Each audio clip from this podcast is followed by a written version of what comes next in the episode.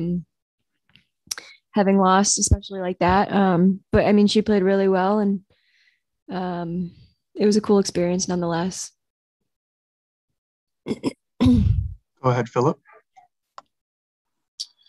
Uh, hi, Lauren. Philip from Tweener Head Tennis. I was actually wondering, I kind of wanted to focus on a positive note when you had a great, what was it, a great win over Sofia Kenin this year in Charleston. I wanted to ask you what you kind of took away from that and how you took everything that you had from that match and put it into your game now.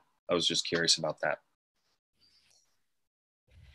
yeah, that was a, an incredible win I had earlier this year. Um, was playing some really good tennis and just competing really well. Also, I think that's something that's really crucial for me is um, being able to to be in there every single point fighting um, and knowing that I won't I won't go away and being able to trust myself is, with that strength. Um, being able, um, but yeah, it definitely gave me some confidence moving forward. I had a foot injury after that, so I wasn't really able to play too much. I pulled out of a couple tournaments, but um, but yeah, I do look back on that match at times and try and see what I did well and and um, just try and gain some wisdom from that match moving forward.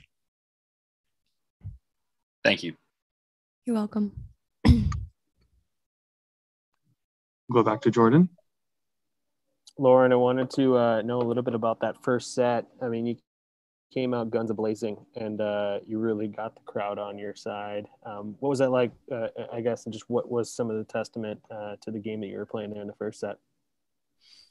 Yeah, um, it's definitely harder to realize certain things um, when I'm in in the match. But from the outside, my coach said that there was a huge difference um, from the first set to the to the second. Like in the first set, I was cutting the angles more and moving forward, kind of being on the baseline, and then in the next set, um, kind of st- took a step back off the baseline. I was just kind of running side to side instead of stepping forward and cutting the angle off um, which is pretty frustrating just because that's how I play. Like I'm smaller, so I um, need to use my speed to my advantage, and that means taking time away, moving into the court, and not running side to side. So it's just frustrating. But then again, like I learned more from my losses. So moving forward, I'm gonna definitely try and change that.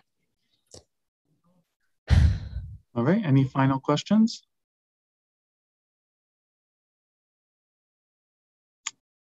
All right. Thank you for your time. Have a good night. Thank you. Thank you.